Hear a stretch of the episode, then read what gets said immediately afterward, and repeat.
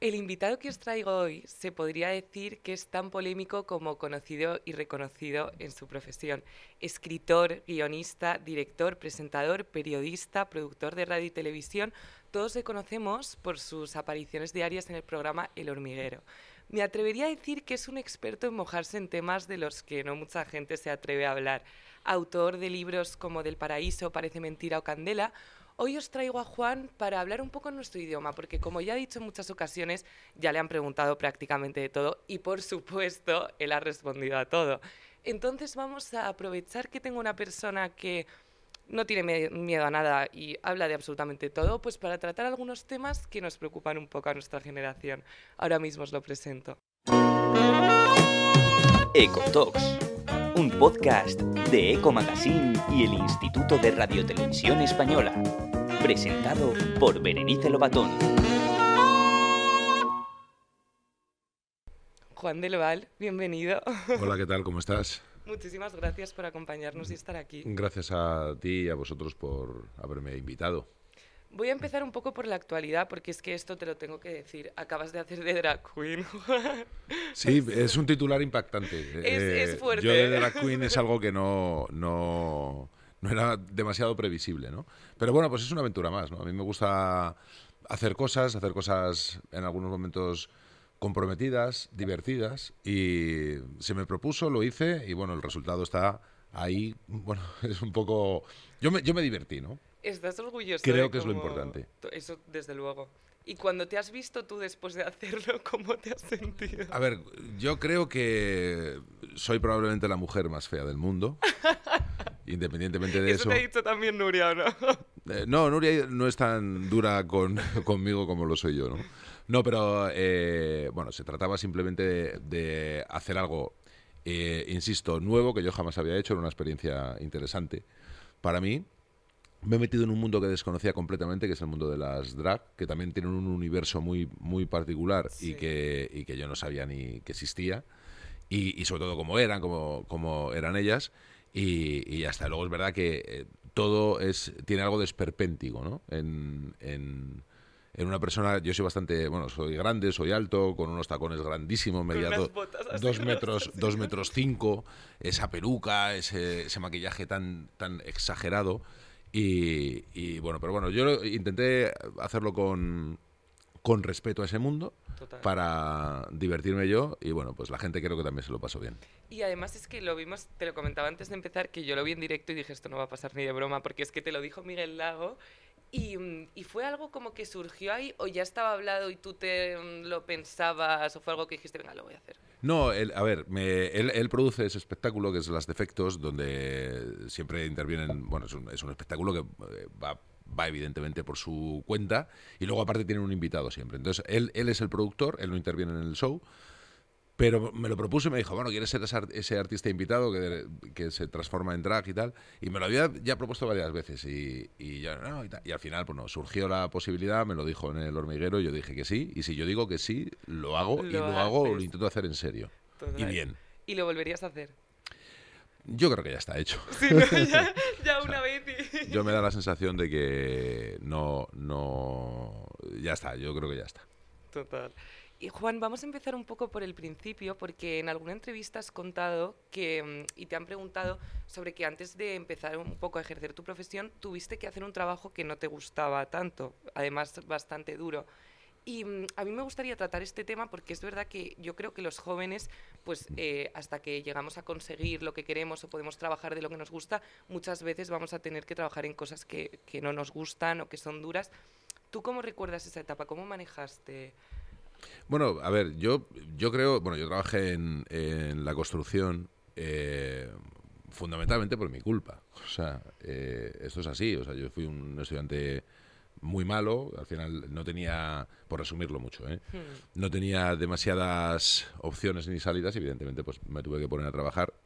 Pues en, lo, en, en, algo, pues, como no sabía hacer nada, pues evidentemente me puse en, en una obra. Estuve dos años y medio y bueno, pues a partir de ahí hice un replanteamiento de mi, de mi vida.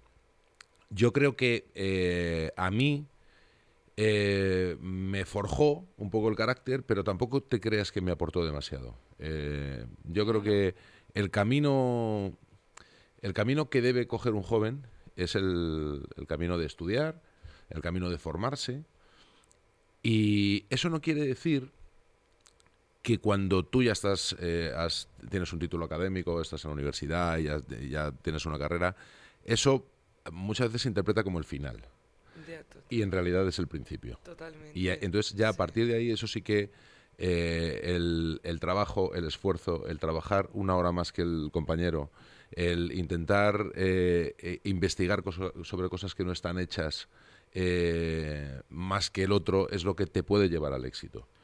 Pero eh, creo que el camino no está en, irte casi fuera del sistema como me pasó a mí, desde luego. Yo no, no, no muchas veces te dicen qué mérito el tuyo, que te has hecho a ti mismo, qué tal. Yo no lo creo. Yo creo que aquello fue producto de un error en mi, en mi adolescencia y juventud y lo pagué a través de un esfuerzo que tampoco creo que me aportara demasiado. Bueno, también te aportó un poco saber lo que no querías en tu vida, ¿no?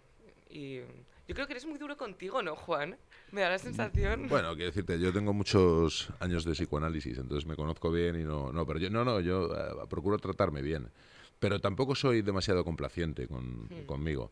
No, no me interesa darme la razón todo el rato. No, no me interesa echarle la culpa a los demás de las cosas que suceden. Por lo tanto, eh, me miro yo a mí mismo como principal protagonista de lo bueno y de lo malo que me pasa. Pues eso está fenomenal, vamos. ¿Y cómo es de, de eso, de, de sacar malas notas, de no saber un poco, perder un poco el rumbo, empezar a trabajar, a encontrar tu vocación? Bueno, pues al final eso se hace un poco en- entre la suerte, la casualidad, el esfuerzo, el trabajo, un- un poco de, de diferentes maneras. Yo sí que, de lo que yo estoy orgulloso, en general, y lo que a mí un poco me cambió y bueno, que me hace estar más de 30 años trabajando en esto, eh, tiene que ver con, con el esfuerzo y con el trabajo. Muchísimo más que con el talento. Eh, yo creo que trabajar es un verbo muy bonito, está completamente desprestigiado y denostado. Y, y parece que trabajar es una cosa que no te queda más remedio que hacer para vivir, pero yo creo que el, eh, trabajar también es un, es un placer y, y es algo que te sirve para, para, no sé, para alimentarte, para estar bien. Y a mí me parece que esa es un poco la clave de todo. Trabajar eh, más que el de al lado. Hombre, y sobre todo si encuentras, yo siempre digo que tener una vocación es una de las mayores suertes que, que puedes tener en la vida, ¿no? Encontrar como un poco, poder disfrutar del trabajo. Sí, eh, a ver, pero no hay ningún trabajo que sea eh, perfecto. Ya. No hay ningún trabajo que durante todas las horas que estás trabajando te lo estés pasando bien. Eso es una, eso es una cosa demasiado naif. Esto de decir, sí. eh, es que, jo, qué suerte tienes porque trabajas en una cosa que te gusta. Bueno, pues sí. eh, eh, tú coges, o sea, con perspectiva lo ves y dices sí. Pero no creo que nadie exista que to- su trabajo le guste todas las horas que le dedica, todos los días que le dedica, ¿no? Pues evidentemente hay cosas que te apetecen más, te apetecen menos, y forman parte del trabajo y hay veces que se hacen cosas que no te gustan. Claro. Y tiene que ser así. No, y tienes que aprender, yo muchas veces me bloqueo y veo también a amigos míos que, que lo que les gusta fenomenal, pero de repente tienen que hacer algo que no les gusta, lo que, lo que te he dicho un poco al principio, ¿no? Y al final como que se bloquean y yo creo que somos, estamos como un poco en una sociedad, los jóvenes, que, que no, no reaccionamos muy bien a la frustración, ¿no? Al- Yo- mira, yo hay una cosa que tiene que ver con las generaciones que en general no me suelo creer. Esta cosa de decir, esta generación es que es no sé qué, no sé cuántos. Hombre, hay algunas características que son distintas unas de otras, pero al final, eh, yo cuando tenía eh, 20 años escuchaba las mismas cosas que escucháis vosotros ahora. Que es un señor mayor diciéndoos que ahora vosotros peor que nosotros antes, que éramos mucho más listos y más trabajadores. Y esto no es verdad. Es que no es verdad, porque eh, supongo que mi padre escucharía las mismas cosas, ¿no? De, de otro de otra generación anterior. Yo, yo sí que es verdad que como un poco como característica de vuestra generación, y por eso he insistido en este principio de la entrevista, eh, yo creo que la cultura del esfuerzo es... eh, y de- y os, os frustra bastante el esfuerzo Sí. en general. Por supuesto que hay excepciones. Pero, pero, pero poco más. Sois en muchas cosas brillantes, tenéis vent- bastantes ventajas respecto a nosotros. Tenéis el mundo eh, del conocimiento aquí en, el, A- a- a golpe a- de en un, en un literal. móvil. Y eso son cosas que yo creo que cuando se utilizan bien son muy positivas. Sí, a veces son muy positivas, pero luego a mí me, mm, me hace mucha gracia porque es verdad que ahora hay un montón de personas adultas que es que son influencer, o sea, a mí perdóname, pero te voy a llamar influencer porque tienes mm, 300.000 seguidores y eso ya es todo un influencer. No. Y tú, por ejemplo, que vives el, tú vives el mundo de las redes sociales como desde tu punto de vista, pero luego también tienes un hijo de mi edad que también está dentro de ellas y un poco como espectador y como padre. ¿Tú cómo ves que, o sea, crees que nos está haciendo bien o, o mal? No, yo, yo es que creo que todo, todo eh, no es ni bueno ni malo. O sea, es que depende del uso. Yo, en general, en general, eh, eh, creo, lo he dicho alguna vez, para mí la nostalgia es una trampa. Y además es que es mentira. El ponerte nostálgico y decir, no, es que en mi época era... Es que no es verdad. Es que no es verdad. Ni nos lo pasábamos tan bien como creemos que nos, lo pasábamos, os pasaba a vosotros igual, ¿eh? Ya, total. O sea, siempre pasará igual. Yo no soy nada nostálgico, pero todo yo creo que todo, todo lo que tiene que ver con el, con el progreso, con las eh, nuevas tecnologías que te permiten que, que el mundo sea más sencillo, a mí todo esto me parece bien. Ahora, si tú me dices a mí, ¿te parece bien que una persona esté mirando vídeos de TikTok durante ocho horas? Pues no, me parece casi una enfermedad.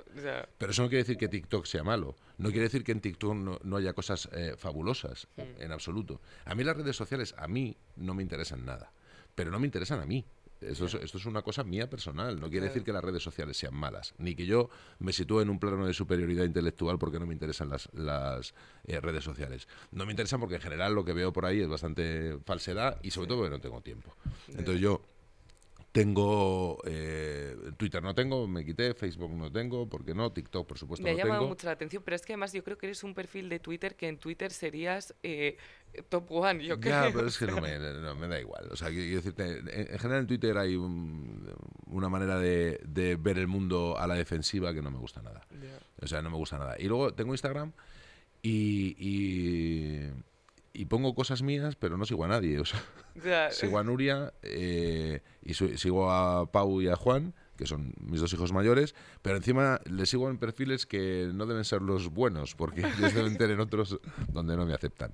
Entonces, no, no- generalmente no miro perfiles de casi nadie, no me entero de las cosas que suceden. eh, prefiero que la gente me lo cuente. Pero con esto no quiero decir que a mí me parezca peor ese mundo. Simplemente que yo no lo comparto y, y en un momento dado pues prefiero leerme un libro o ver la tele Que- o, irme de cañas que Mm. estar mirando eh, un móvil. A lo mejor sí tiene que ver eso con mi generación. Bueno, tampoco es verdad, porque conozco gente de mi edad que está enganchadísima. Sí, total. Yo también he visto gente de tu edad que pero que está peor que, Sí, que sí. los de 20, o sea que tampoco es cierto eso de las generaciones, Sí, en absoluto. A mí no me, no me interesa porque no lo que suelo ver ahí eh, generalmente es bastante falso. Luego hay, hay una cosa, Juan, que, ta- que también está como muy así, que es como el hate, el odio en redes. Eh, yo vi un, un vídeo que me encantó que hicisteis, que era que mm, os citaban a tres, a ti, a Laura Escanes y no me acuerdo de, de la otra persona que Eh, había. María Pombo, creo. Sí, María sí, creo que sí. Y os, eh, bueno, citaban a algunas personas que se habían mandado mensajes públicamente como mm, hirientes y, y como faltas de respeto, ¿no? Y de repente pues les ponían el tweet eh, o, o el mensaje delante y, y aparecíais. Claro, esto, esto, fíjate hasta qué punto un odiador eh, tiene poca consistencia intelectual. es decir, eh, se buscaba gente y le- fíjate, te voy a contar una cosa que probablemente no, no se sepa, pero el guionista de esta sección, que se llama Jordi Moltó, les convocaba diciendo, por ejemplo, en mi caso, ¿no? Eh, llamaba a alguien que decía, eh, Juan del Val es una mala persona. O decían, "Me- cada vez que veo a Juan del Val salir en la televisión me, dan, me da asco. Este tipo de cosas, eh, pues, tan bonitas y tan, tan poéticas. Y entonces eh, eh, le citaba diciendo que Pablo Motos estaba muy enfadado conmigo y que yo me lo estaba, me lo estaba teniendo muy creído y que lo que quería era hacer un vídeo para que eh, un día, por sorpresa, en la tertulia me lo pusieran y dijeran eh, lo... eh, que, ¿Tú sabes lo que verdaderamente opina Sí, la gente de ti? Esto tope. es lo que opina la gente. Y, y- y fíjate qué listos eran que se lo creían. Entonces- Y encima decían, pues voy a meter Ah, pues pues. Entonces Jordi les iba haciendo una entrevista donde efectivamente decían eso, ¿no? Ojalá, yo es que me da asco la novela esa que ha escrito, eh, qué- qué tío más feo, mala persona. Y entonces, en el momento que estaban diciendo todas esas cosas, entrábamos eh, de la persona de la que estaban hablando. No por nada, o sea, no era una cosa ni siquiera amenazante ni nada. Decir, bueno, Sí. ahora me tienes aquí, exactamente en qué te basas Para decir esto. Para decir que yo soy una mala persona. Porque, por supuesto, tú puedes estar eh, de acuerdo con mis opiniones o no, faltaría más, te puede parecer un imbécil, también es una cosa legítima. Sí. Pero claro, hay algunas, algunas valoraciones que dices, bueno, pues bien. La señora a la que yo le daba asco siempre que salía en televisión me acabó pidiendo una foto. La persona que, di- que decía que eh, mi libro era lamentable reconoció que no se lo había leído. Y la persona que me dijo que yo era mala persona me acabó pidiendo perdón. Entonces, ¿qué es lo que sucede? Que al final eh, alguien, yo creo que en el fondo de un odiador en Twitter, hay alguien que tiene cierta frustración sobre alguna cosa que le haya pasado mal en su vida y ahí la refleja sobre alguien que aparece eh, en una televisión pero que no es un ser humano. Es Total. algo que él ve detrás de una pantalla al que reprochar lo que sea. Independientemente de que, insisto, de que yo cuando veo a alguien en la tele me parece un gilipollas o no, como me justo, pasa a mí, como sí. le pasa a un A espectador. cualquiera, es que tenemos Eso es derecho legítimo. también. Ahora bien, ese mostrar ese odio, eh, esa manera de, de intentar herir, eh, pues es algo que me parece bastante lamentable. Por eso me fui de ahí, eh, de Twitter, uno de, uno de los motivos, y por eso sobre todo al entender quién hay detrás y lo que hay detrás, es por lo que a mí no me afectan, no me afecta lo que me digan. Entonces esto es otra de las cosas que está sucediendo y que se le da demasiada importancia por parte de los medios de comunicación, en teoría serios, de lo que pasa en Twitter, que te construyen una noticia de lo que digan dos tuiteros. Bueno, es que eso ya y los titulares ya son para... Claro, eh, pero ahí tenemos un problema porque al final acaban ganando los mediocres.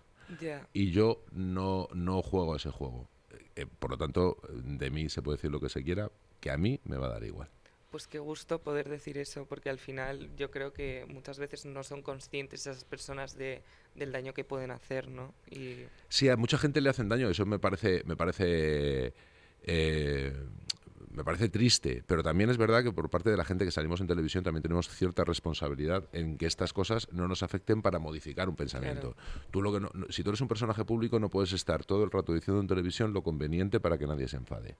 Porque esto ni es comprometido, ni sirve para nada, ni... Entonces, claro, tú eres un escritor con miedo, tú eres un presentador con miedo. Pues mira, entonces al final acabas diciendo los seis o siete tópicos que hay que decir y no va a ninguna parte de eso. claro. Y Juan, eh, bueno, antes te, he definido un poco la introducción como un experto en hablar de cosas que de verdad que mucha gente no se atreve a hablar y más que estamos en un momento en el que una vez dijiste en lo del club de los ofendiditos y es que es literalmente, o sea, ahora mismo todo el mundo se, se, ofende por todo y a todo el mundo le afecta todo. A ver, esto es un tema largo. A ver, a mí me... Yo creo que eh, es un tema casi filosófico, eh, el tema de la ofensa. Estamos construyendo una sociedad en la que el ofendido, por el hecho de sentirse ofendido, cree que tiene razón. Y el ofendido, por ser ofendido, no tiene, no tiene por qué tener razón en absoluto. En absoluto. Para que una ofensa sea real, yo tengo que tener la voluntad de ofenderte. Entonces, si yo a ti te ofendo de una forma en la que yo te estoy, no sé, me estoy riendo de ti, esto es algo ofensivo en sí mismo.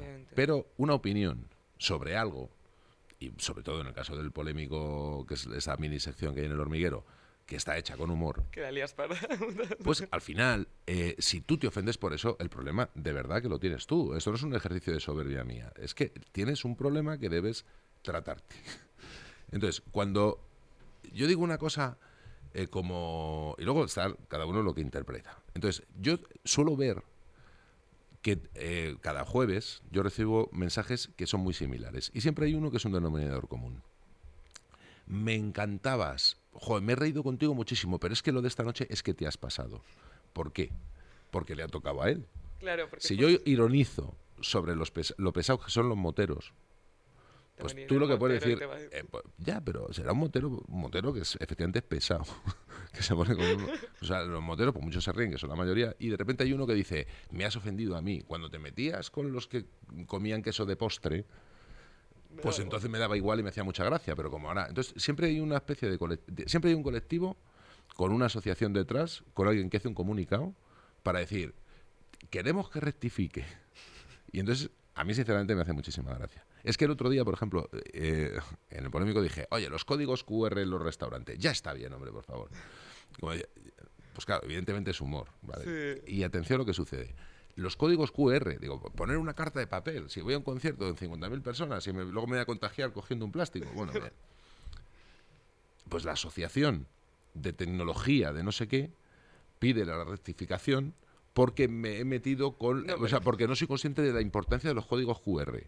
Entonces dices, mirad, chicos, sois idiotas. Entonces, me lo puedo sí, sí, siempre hay unos- eh, un día dije, no puedo comprender la gente que come queso de postre. Y entonces, por ejemplo, una de las personas que comen queso de postre es Nuria. O sea, decirte que no, no estoy diciendo, no soporta la persona, no te lo tomes tan en serio. Bueno, pues me escribió una asociación Es no de, sé si eran de lecheros de Asturias o no sé qué, diciendo que estaba jugando con el pan de sus hijos. Mira, de verdad, plantearos. No me lo puedo Sí, sí, sí, es que siempre pasa igual. Entonces, pero entonces hay, hay veces donde yo voy a, a saco y digo eh, alguna cosa que efectivamente tiene cierta provocación, porque eso es- me parece que también es importante cuando alguien comunica el provocar. Eh, eh, Cualquier rama del arte debe tener eh, y de la comunicación tiene que tener algo de provocación. Si no, no lo es. Si no es otra cosa. Claro.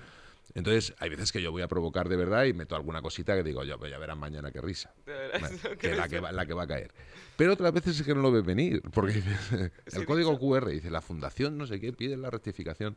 Tomar queso de postre y te escribe Sí, eh, no sé, ha habido, ha habido muchas asociaciones todo el rato que han pedido rectificación. Bueno, pues que la pidan. Yo nunca voy a rectificar, por una razón. Porque esto es una cosa también muy perversa. Yo también dije una vez en el polémico, no soporto a los famosos que piden perdón.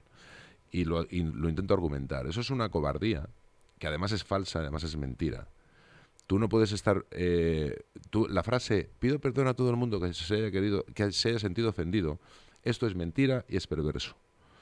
Ni sientes eso, ni te lo estás creyendo, y lo que tienes es miedo. Si tú ofendes a alguien, dilo directamente. Oye, pido disculpas a fulanito de tal porque yo el otro día me pasé con una cosa que dije y tal. Esto me parece bien. Ahora, a todo el mundo que se haya sentido ofendido, Pero también, Juan, tienes Es un que brindis tener al sol. O sea, y más cuando eres una persona, o sea, cuando eres un personaje público y hablas como un poco al mundo. Es decir, o sea, hay muchas personas, o sea, vosotros tenéis una capacidad de que vuestros mensajes llegan a toda España. Entonces, si tú te confundes, puedes rectificar. Es decir, No, sea, pero eh, no, no, claro, no, no, no estoy hablando de eso. No estoy hablando de que yo no rectifique cuando, cuando me equivoco. Eso no tengo absolutamente ningún problema para hacer eso. O sea, ¿alguna vez has pedido, no has pedido perdón por alguna cosa que hayas dicho públicamente? Que No. No me ha, no ha dado el caso. No se, no se ha dado el caso. No se ha dado el caso porque yo también lo mido. claro. Eh, Esto es que yo evidentemente sé que mucha gente puede pensar que esto es un ejercicio de prepotencia. De verdad que no lo es. La, la cuestión es lo que verdaderamente nos estamos jugando. Y nos estamos jugando la libertad. La libertad de expresar algo que no se puede coartar por el simple hecho de que un señor en su casa, que habrá tenido un mal día, se sienta ofendido. Porque esto no es mi problema. De verdad que no es mi problema, es el suyo. Entonces, yo, eh, si, insisto, en cosas muy, muy menores, eh, puede ser algunas más o menos. Si yo estoy diciendo que quiten los QR de los restaurantes, que me traigan una carta, y un señor se ofende porque yo estoy faltando el respeto a la tecnología que él hace, de verdad que el problema es suyo. Ya, total. De verdad. Entonces, cada uno tiene que asumir, antes me decías, eres muy duro contigo mismo. No, pero es que yo creo que cada uno tiene que asumir lo que le pasa a él Claro. y no echarle la culpa a otro señor que ni le conoce, que está diciendo otra cosa completamente distinta. Claro. A ver, yo soy el mayor, eh, yo tengo dos ídolos en mi vida, dos ídolos. A ver, ¿cuáles Uno es? Woody Allen, que para mí es eh, la persona que cuenta el mundo. A lo largo de, su- de sus 50 películas, 49, ha contado todas las cosas que se podían contar. Si tú un día haces un chiste de Woody Allen, que qué tío más pesado, es que incluso lo podría hacer yo. Qué tío más pesado con el... Con el Sí, que no te ofenderías. eh. Pues no, claro que no. ¿Y cuál es tu otro ídolo? El camarón. Entonces, eh, o, bueno, más que camarón, el flamenco. Entonces tú ahora de repente te metes con eh, el flamenco.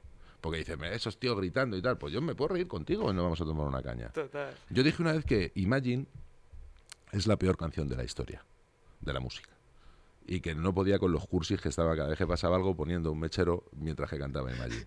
Claro, evidentemente esto es una provocación. Y se lió, ¿no? Bueno, Por supuesto. pero tú que sabrás, está faltando el respeto a los Beatles, a John Lennon. ¿Qué quieres que te diga? Qué pereza. Claro, que pereza. Pues no pasa nada, hombre. ¿Te gusta Imagine? Fenomenal. Pues ya está, vámonos por ahí, vamos a reírnos. ¿Sabes? Eh, a mí me gusta Woody Allen, ¿te parece, te parece un, un pesado?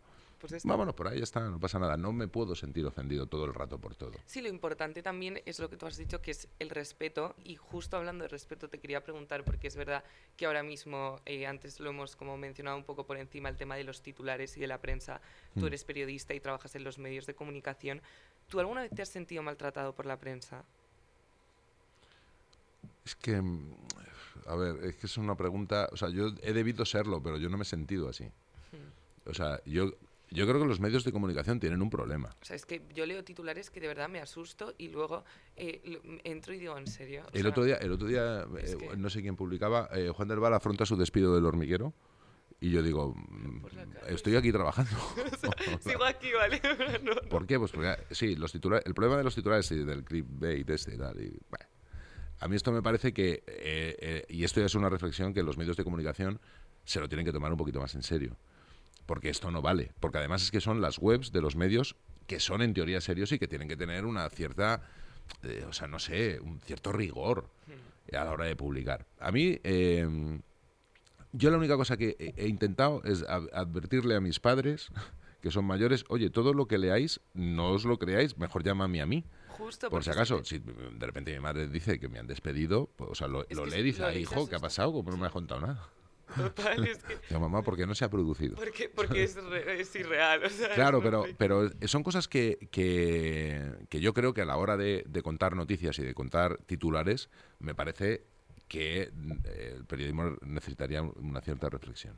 Sí, sobre todo por, por eso, porque al final es verdad que creo que todos sabemos que muchas veces solo leemos el titular y pasamos a la siguiente noticia. Y Hombre, pero ya al final ya eh, acabas sin creértelo, pero Claro. y claro, entonces el titular, eh, pero cuando tú no más lo metas, aunque no te lo creas, te lo acabas. O sea, yo incluso leyendo titulares de amigos míos, de cosas, es que lo leo y, y digo, ostras, pero que...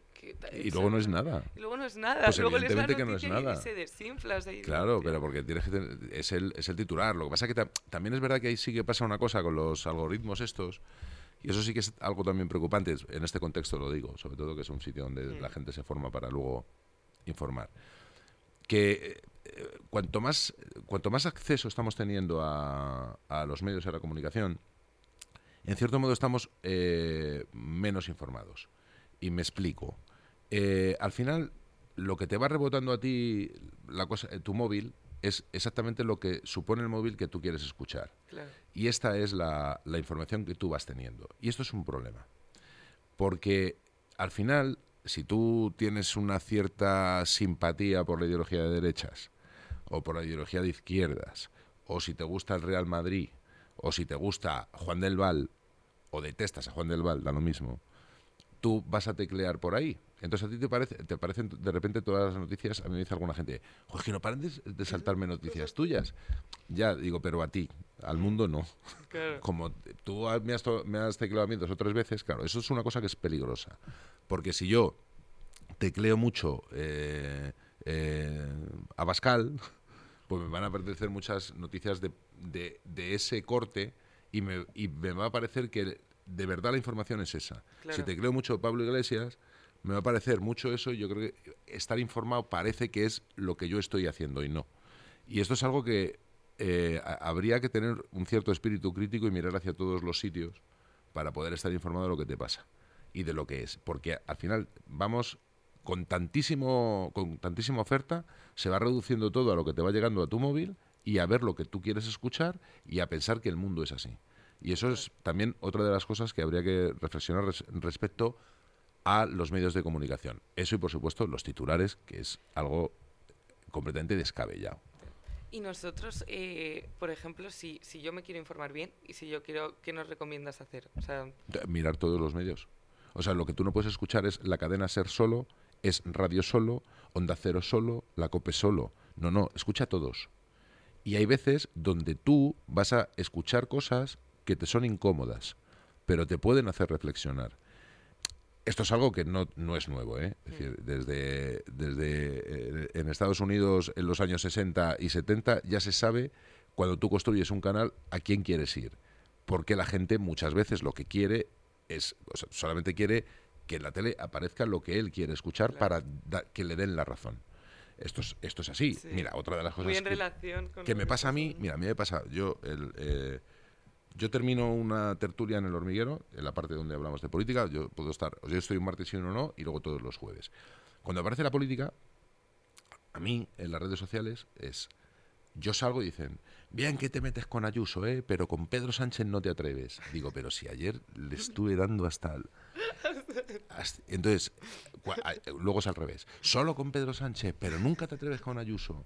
Mira, yo he terminado, he terminado una tertulia, una tertulia, la misma, no otro día distinto, en la misma, y he recibido, eh, lo, lo publico algunas veces en Instagram, este tipo de, Sí. de- Y me han dicho, ¿cómo se te ve el plumero? ¿Cómo se nota que eres de Vox? ¿Cómo se te ve el plumero? ¿Cómo se nota que eres de Podemos? Y dices, claro, ¿por qué? Porque la gente escucha lo que quiere escuchar y, y- y lo otro le revela muchísimo. Digo, no, es, No. es como ahora, por ejemplo, en el hormiguero solo- solemos ser bastante, bastante críticos con Sánchez. Entonces te dicen, no, es que eres del PP y tal. No, no, si no es por eso, es porque es el presidente. Ya, o sea, es que, Es que con quien hay que ser críticos es con el poder. Claro. Si va otro, ya le caerá a otro. caerá. O como, y, y si es una autonomía, pues dependiendo del partido. Sí. Pero bueno, por eso te digo que la gente muchas veces tiene la tendencia de eh, poner solo lo que quiere oír. Claro. Me parece que es un ejercicio fatal. Te quita el espíritu crítico. El espi- es que justo. Entonces, hay que ver todos los sitios. Yo tengo que leer el país y tengo que leer el mundo. Tengo que escuchar la SER y tengo que escuchar a Federico Jiménez Los Santos. De verdad que lo tengo que hacer. Pero porque además es que yo, por ejemplo, disfruto mucho más hablando con personas que tienen una forma de pensar completamente diferente a la mía, porque es que si estoy hablando con una persona que piensa igual es como, Es vale, un- es vale, que, pues sí, pues sí, pues Es vale. que esto, es- esto, evidentemente, eso es un problema. Entonces, por tanto, lo que tú haces es lo que, lo que hay que hacer, hablar con alguien con el que no estás de acuerdo. Y ya está. Y luego no tienes por qué estar de acuerdo. Simplemente Sí. son, son, son Es opciones. Pero sí, yo creo que hay que eh, hay que pensar cómo piensa el otro y no y no, o sea, que persona, hay que escuchar cómo piensa el otro y ya está. Eh, Y hay veces que y luego eh, otra de las cosas que pasa que de eso también viven un poco los políticos que tiene que ver con el sectarismo, es decir, de meter todo en un pack. Si tú eres ateo, eres de izquierdas. Si tú eres taurino, eres de derechas. Si tú eres un, ahora. un, eh, republicano, eres de izquierdas. Si- Pero mira, total. dejadme ya de Pero ¿qué pasa? O sea, pero sí, además, eh, a mí me hace mucha gracia porque cuando, pues eso, salen tú, que además, que me parece fenomenal, por cierto, lo digo públicamente, es que me da igual, eh, que nunca has escondido tu, tu afición por los toros y por la tauromaquia. Y, mm, y es verdad que cuando salían fotos tuyas de los toros, lo que es como el facha este, tal, no sé qué digo, pero... Mira, quiero decirte, si es que además a mí me, me da igual. Yo, yo, yo es que no me escondo de lo que soy. Eh, Y ya está. Y al final, tampoco me va mal, ¿eh? Ya, Por lo tanto, tampoco. Está. O sea, que por eso me refiero a la gente que le da tanto miedo decir lo que piensa. Pero, pero eso es igual. O sea, yo eh, soy aficionado a los toros, porque lo soy. Fa- hace falta, independientemente de que, por supuesto, respeto, respeto a, un no. antitaurino. Hombre, faltaría más. Naturalmente, porque además entiendo sus argumentos también. sí. Y los míos son los míos. Pero eso de juzgar ya a una persona por sus gustos o por lo que siente en determinado momento me parece demasiado pobre. Mm. O sea, creo que reduce bastante al ser humano. Pero, eh, pues luego soy ateo, entonces eso me convierte en alguien muy de izquierdas. Claro, Luego eh, soy republicano, soy también muy de izquierda, pero eh, creo, creo, súper- creo que, claro, por ejemplo, yo soy, yo soy un feminista desde hace eh, 20 años, cuando la gente no hablaba de esto. El que se queda en casa cuando nace mi hijo soy yo. Entonces, y esto ni siquiera se planteaba. Pero ahora soy eh, antifeminista porque me parece que este, este eh, eh, están convirtiendo eh, esto en un movimiento antipático. O sea, yo creo que el feminismo es el movimiento más importante de los últimos 150 años, el que más está cambiando el mundo. Y lo están convirtiendo en un movimiento frentista y, y eso por un lado, y, y antipático. O sea, me parece increíble.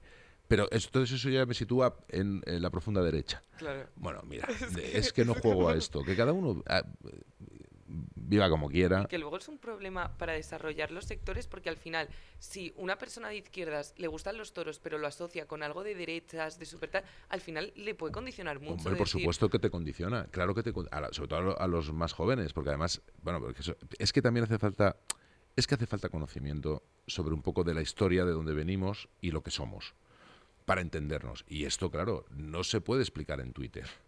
Es que la gente ahora mismo coge un tuit y tú, si tú coges la superficie de todo, eh, a la hora de explicar los toros o cualquier cosa, si es que da igual. Si yo digo que la ópera es gente gritando, en cierto modo tengo razón. tengo razón. Pero eso no es la ópera, ¿sabes? Si yo digo que eh, eh, en los toros hay eh, crueldad, pues estoy, es verdad. Pero eso no es. Pero da igual. Si, si tú quieres profundizar sobre algo, bueno, pues claro. Y luego, si no te gusta, pues oye, pues fenomenal. Pero sobre todo a mí, por encima del tema de de los toros, yo no lo digo como ninguna reivindicación respecto a los toros, ¿eh? Yo lo digo por lo que hablábamos antes, por la necesidad de que la gente diga lo que piensa Es y que no diga lo que tiene que decir, para que nadie se enfade, para que, ser políticamente correcto, O sea, para no ser- tener miedo a, a decir, a decir lo que tú sientes y lo que tú eres. Mm. Y esto me parece que es algo absolutamente eh, eh, imprescindible. Y para mí ahí está la lucha. No está la lucha en los toros, eso me da igual. Ni está la lucha. No, está la lucha en decir lo que piensas, en poder decir lo que piensas, para que otro no esté de acuerdo y te respete. Claro. Esto es lo que yo creo. Y Juan, ¿tú crees que si hubieses nacido en, en nuestra generación, a la que llaman generación Z, serías también así y seguirías diciendo lo que piensas o, o tendrías un poco de miedo como ahora hay todo esto de lo que estamos hablando? No lo sé, no lo sé. No, no, no lo sé. No, no me, es que yo no, no tengo eh, ningún complejo de, superioridad respecto a vosotros. ¿eh? O sea, yo, Lo sé, lo sé. o sea, en absoluto. No, no me por lo tanto, yo que sé cómo hubiera sido. Tampoco creo en que en la uniformidad de una generación. Hmm, O sea, yo creo también, yo creo mucho en el individuo. claro. Evidentemente, hay, hay cosas, pues no es lo mismo cuando yo. No, cuando tenía ya vuestra edad no tanto, pero bueno, cuando yo tenía 15 años pues había una tele- dos televisiones. Ahora tenéis no sé cuántas. eh, No existía móvil. O sea, yo para Sí, sí. yo he estado trabajando en los medios de comunicación y para mandar una foto, pues había un tío, para, de cualquier cosa que estaba sucediendo, pues tenía que irse al laboratorio, revelarla y ponerla. Y claro. ahora hago así, mando una foto a Japón y llega ahora mismo. Bueno, pues todo eso modifica Claro. eh, las sociedades y por lo tanto las generaciones. Pero luego dentro de cada generación hay individuos y son distintos. O sea, no, no- tú no tienes por qué ser igual que mi hijo, como yo no tengo que ser igual que otro que era de mi generación. Yo en esa uniformidad no creo. Total. Pero sí que hay cosas, porque tuvimos un debate en, en el programa de La Roca de Nuria, que mm, además yo creo que fue, fue muy divertido como vivir esa, esa parte intergeneracional, porque había momentos en los que tú me decías, hubo un momento muy gracioso que yo te miraba con una cara de póker diciendo, esta persona que me está viniendo a contar ahora mismo, ¿Qué- Juan, qué te contaba, qué te estás diciendo? Lo de cuelga tú, no cuelga tú, Ah, no sí, tal". claro, claro, claro. Eso es una cosa que le pasaba a los novios. Y, y yo te quería preguntar, porque además tú que no has tenido nada de, de complejo a la hora de, de hablar del amor, de hablar de las relaciones, y que además tienes un hijo de, de- de mi edad, ¿no? Em, que eso también te acerca mucho a, a nosotros. ¿Tú cómo crees que vivimos ahora el amor? Porque es que es verdad que eso sí que ha cambiado mucho. Mm, Yo creo que ha, ha- ha cambiado más en la superficie de lo que ha cambiado en el fondo. Sí, Sí, a mí me parece que sí. Hombre, evidentemente, ahora yo creo que afrontáis las relaciones sexuales con bastante más normalidad y naturalidad de lo que pasaba probablemente en mi generación y en algunas anteriores. Pero luego en el fondo, a la hora de eh, estructurar la pareja y demás, me parece que no ha cambiado tanto como yo creo que se podría cambiar. Yo creo que siempre, o sea, hay, un, hay algo que tiene que ver con la posesión de la pareja en la que no terminamos de evolucionar. Al final el amor se identifica con la posesión. Y eso es algo que ha sucedido a lo largo de todas las generaciones y sigue sucediendo. O sea, sigue sucediendo que tiene que ser eh, esa cosa de la exclusividad, de la posesión. A mí esto es algo que creo que sigue siendo igual generación tras generación. Y se identifica el amor con eso. Y a mí me parece que esto tardará mucho tiempo en cambiar por una razón porque al final conviene más una, una sociedad, y a lo mejor tiene que ser así, ¿eh? conviene más una sociedad eh, bien estructurada, claro, con sus es familias. Y, y a veces creemos que estamos evolucionando porque, bueno, y de hecho lo estamos haciendo. Es decir, cuando tú la estructura familiar la conviertes, en- es padre, madre, hijo- hijos, que esta es la de siempre, y ahora dicen, no, no, es que hay familias muy nuevas, que son padre, padre, hijos y tal. Y dices, ¿y crees que esto es una novedad real? Si es lo mismo. Es exactamente igual, para bien y para mal, pero no, no hay una diferencia. La gente dice, wow, hola, qué modernos somos, que, que dos Pero personas Juan, del es que tú sexo". te imaginas, por ejemplo, una familia con cinco padres. Pero pues a lo mejor yo a ver quiero decirte a mí una yo no me no no a mí me parece a mí todo modelo familiar me parece perfecto y me parece bien porque hay eh, hay familias que son un nido de neurosis absoluto y son eh, terribles para sus hijos, formados de padre, madre e hijos. Y puede haber un ambiente familiar maravilloso con dos padres y una madre y, un ternero. es que, lo que, quiero decirte, no, no, no me parece eh, eso lo importante. Yo creo que la cosa, en la, estructura de pareja, de posesión y exclusividad, yo creo que todavía se podría mejorar hacia a, otro lugar.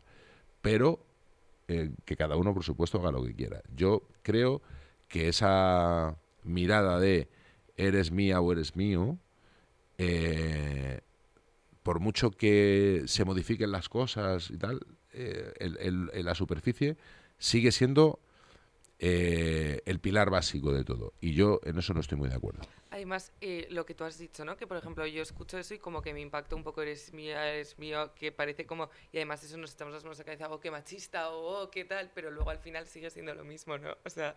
Sí, eh, no, no, bueno, es que lo del machismo es otra cosa, es que el machismo es una... el, machismo ha, el machismo ha sido estructural durante mucho tiempo y lo sigue siendo. Eso eh, y, yo creo que el problema, el problema para superarlo tiene mucho que ver con que se desenfoca el enemigo.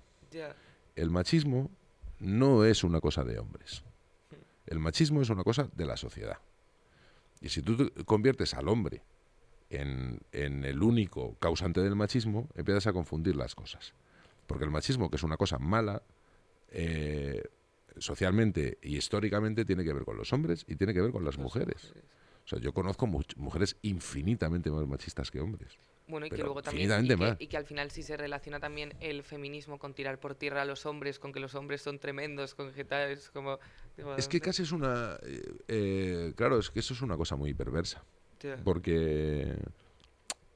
A ver, siendo un poco polémicos, yo creo que esto da coloca, mira, cualquier causa, y la del feminismo es una causa, no puede haber otra más legítima en el, en el mundo. Eh, pero luego eso genera, eh, digamos, un chollo para mucha gente que vive de eso.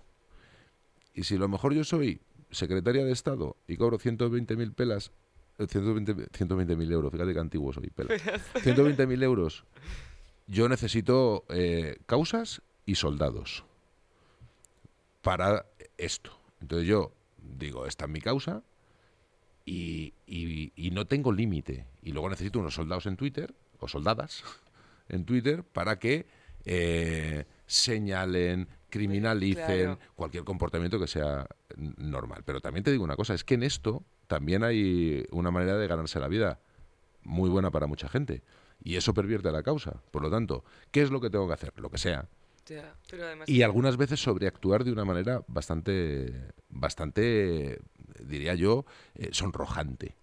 O sea, la manera de, sobreactuar sobre la ofensa hacia las mujeres me parece también eh, increíble. Y lo digo yo, que creo que tengo cierta autoridad para hablar de feminismo cuando a mí, cuando yo soy el marido de durante toda mi vida. O sea, eh, el marido de cuando yo he trabajado para una mujer que es la mía, que ha sido mi jefa y eh, que un insulto muy común de mujeres que a mí se me ha hecho es mantenido. Por lo tanto, sí, sí, esto es una, esto es una por lo tanto. Pero además tú también trabajando, o sea, Pero que me da igual, o como si soy verdaderamente mantenido. ¿Cuál es el problema? Si verdaderamente eh, eh, estamos hablando de feminismo, cuando cuando yo he ido a un pediatra con un niño hace bastantes años y la pediatra me ha dicho dónde está la madre, Claro, esto es machismo de verdad, pero yo sí puedo hablar de él para que cualquiera mm, me venga a mí ahora a dar lecciones sobre lo que es el feminismo, sobre lo que es la igualdad, o yo sea un machirulo. ¿Por qué? Porque a ti te conviene que eso suceda para tú seguir viviendo de ese cuento. Entonces, por eso te digo que en esto también hay bastante para hablar. Sí, total. Vamos a tener que invitarte más para crear este Es que yo hablo muchísimo, de debates. Pero, y Juan, una cosa que siempre le he pensado y me llama mucho la atención, cuando tienes una pareja con la que compartes tu vida, pero también tu trabajo, ¿cómo separas una cosa de la otra? O sea, ¿cómo tienes a tu familia y cuando llegáis a casa os convertís en padres, pero luego es que sois compañeros de trabajo, sois, o sea, no explotáis de repente? Yo es que diría, no, la verdad es que nos llevamos muy bien, ¿no? Eh, entonces, eh, forma parte de nuestras vidas. Es que tampoco nosotros, eh, Nuria y yo como pareja, nunca hemos hecho grandes planteamientos sobre las cosas.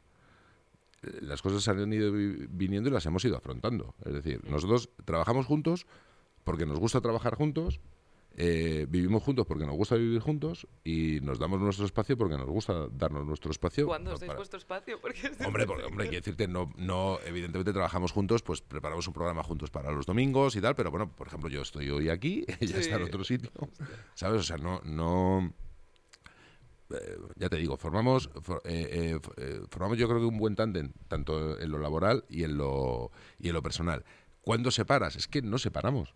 Pero no separamos porque, bueno, pues hay un momento donde se está trabajando, pues estás trabajando, pero y luego estás haciendo una tortilla de patatas y comes en Claro. casa. Pero no, no, hay- no es una cosa tan, eh, no sé, tan extraña. No sé por qué a la Sí. gente le resulta tan extraña, porque joder, si nos llevamos bien. Yo creo que Nos gustamos y lo porque- pasamos bien. Yo creo que porque como que tenemos tanta información vuestra, o os vemos tanto en la tele, en tal, que al final es como que pues te sale solo pensar cosas. o- Eso están todo el día juntos, claro, es verdad que pasamos mucho, día- mucho tiempo juntos, pero, pero bueno, otras veces no y ya está, pero cuando hablamos, nosotros hablamos de las cosas eh, sin solución de continuidad.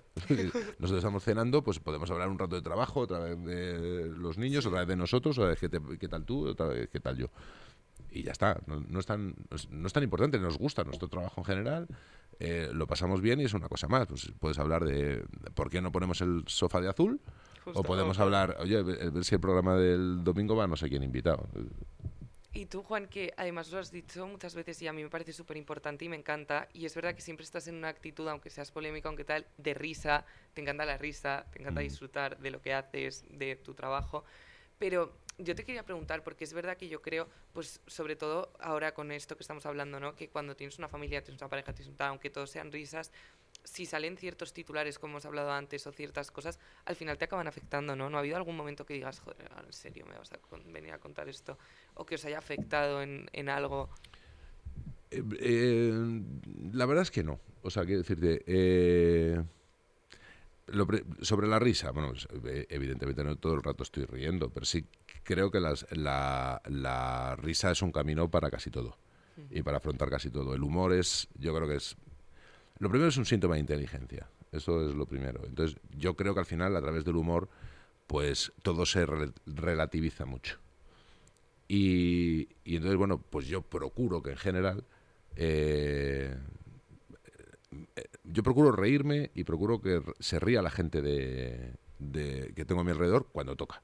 Claro. Esto está claro. Respecto a que si me afecta, a ver, cuando tú eres un personaje público también tienes, tienes que entender que no le puedes gustar a todo el mundo, que vas a recibir críticas. Es que, claro, si tú no superas este, este pasito, solo no puedes dedicarte a esto. Ya, pero Juan, si, a- si o sea, eso lo entiendo perfectamente y me parece genial, pero ya si te se ponen a hablar de tu familia o se ponen a tal... Yo Hombre, pues a, ve- a veces que te da un poco de rabia, sobre todo por, yo que sé, si dicen algo de Juan o lo que sea, pues hombre, pues te da rabia, pero yo también se lo digo a ellos, es decir, relativizar no es importante. E insisto, yo creo que eh, no hay que tener en general tanto tanto afán de protagonismo. Nosotros estamos pendiente, muy pendientes de nosotros mismos, de pero la, pero la gente tampoco está en eso. O sea, la gente vive, o sea, yo tengo una importancia muy limitada. No, no es algo, pues mi, mi, la gente de eso que te sigue, pues está pendiente un poco de lo que tú haces, Mm. pero la gente tiene muchas cosas que hacer en su vida. Tiene que estar en sus trabajos, tiene que estar con sus familias, no van a estar pendientes de que, Sí, pues, de- ya- pues ya está, no pasa nada. O sea, por eso te digo que hay que relati- relativizar todo. Y cuando alguien da titulares eh, feos sobre algo, pues hombre, pues te puede dar rabia, pero no te puede condicionar en absoluto nada, ni el... Yo creo que no, yo creo que sería mal camino. Juan, para ir terminando, eh, ya hemos hablado antes que nos has sorprendido como drag queen, que siempre que te propones algo dices que ese algo lo haces. Eh, ya he dicho en la introducción todos, todas las cosas ¿no? y todas las como profesiones que, que has ejercido, que son muchas y algunas además muy diferentes. ¿Tienes algún sueño frustrado, algún proyecto que mm, quieras sacar pero que nunca has sacado por algo, alguna cosa No. que digas? No, tengo, tengo frustraciones muchísimas, hombre, imagínate. Bueno, dijiste que, que te gustaría eh, torear un toro en la maestra. Sí, eso también lo dije como provocación porque me encanta. Eso de- Pero, de, que pero la gente te diga... puesto delante de un toro. No, no, hombre, me voy a poner delante un toro. ¿No te pondrías nunca? Menudo miedo, pero eso, es muy difícil. ¿No te para, nunca? para eso hay que saber. Ni de una vaquilla. No, de una vaquilla sí, pero de un toro no, hombre, eso, es una, eso son palabras mayores. No, pero, pero hombre, a mí me encantaría, o sea, una cosa que hago muy mal, muy mal, o sea, probablemente sea el, el peor del mundo haciendo, es, es cantar. Yo me fascina cuando la gente canta bien. Yo si cantara bien sería... mm, Estarías todo el día cantando. todo el día cantando. En vez de provocando, pero es, muy, muy desagradable eh, la, la manera en la que yo canto. No, no tengo un sueño frustrado. Es que no, no. Entiendo que la vida son cosas que te gusta hacer, otras que no puedes hacer, tiene, porque hay limitaciones, y no. Y las que. Y, y lo que intento hacer es. Por ejemplo, en mí. Yo, de todo lo que yo soy, lo que me considero es escritor. O sea, yo, Claro. yo es que para mí escribir es otra, es como otra dimensión. Todo lo de los medios de comunicación está muy bien, pero a mí lo que me gusta es contar historias en un papel y en una novela. Pero, pues no sé, a lo mejor no como frustración, pero sí como objetivo intentar hacer las cosas siempre un poco mejor y sobre todo con honestidad, que es un poco lo que de- eh, la- una de las cosas que a mí me mueven. Ser, ser honesto con lo que pienso, con lo que siento e in- intentar eh, transmitirlo. Eh, pero no, no, no, no hay nada que me gustaría hacer que no haya hecho, salvo mis limitaciones propias de mi, Justo de- de- que son muchísimas. Que ojalá cantar, pero que no, que Pero no, que no sea. bueno, pues ya está, ¿qué le vamos a hacer? Pues mira, Total. chico, no sabes cantar, ¿qué le vamos a hacer? Pues nada. Pues, bueno, Pues Juan, me quedo con, con muchas cosas que, que yo creo que nos has enseñado hoy que son muy importantes sobre pues un poco cómo enfocar la vida y también pues eh, los medios de comunicación y mm, sobre todo lo último que has dicho de la honestidad y del no tener miedo a decir lo que pensamos, porque creo que es algo que, que muchas veces tenemos mucho miedo a dar nuestra opinión sobre ciertas cosas y al final es verdad que cada uno tiene derecho a pensar lo que quiera si respetas la opinión de la otra persona también. claro, yo creo que el, miedo no es buen consejero para ni para comunicar, ni para escribir, ni para crear. No se puede crear con miedo. Esto no puede ser, porque si tú eh, estás ahí, no vas a, nunca vas a hacer nada verdaderamente potente. Vas a hacer una cosa educada, vas a hacer una cosa que le puede gustar a tu madre, vas a hacer cosas, pero esto al final no suele trascender. Por lo tanto, yo creo que hay que desprenderse de ese miedo, porque al final de verdad que no pasa nada. Creo. Pues con eso, con el no pasa nada y con esta maravilla de conversación que hemos tenido, que te agradezco mucho, Juan, además porque sé que estás muy liado y que te vas pitando al hormiguero. Me voy O que sea- me están esperando. O sea que muchísimas gracias de verdad por, por acompañarnos. Nada, a vosotros. Gracias. Y nosotros nos vemos el próximo domingo. Gracias. Gracias por escucharnos. Ayúdanos a hacer más eco compartiendo este episodio. No te olvides de seguirnos en las redes sociales de Eco Magazine.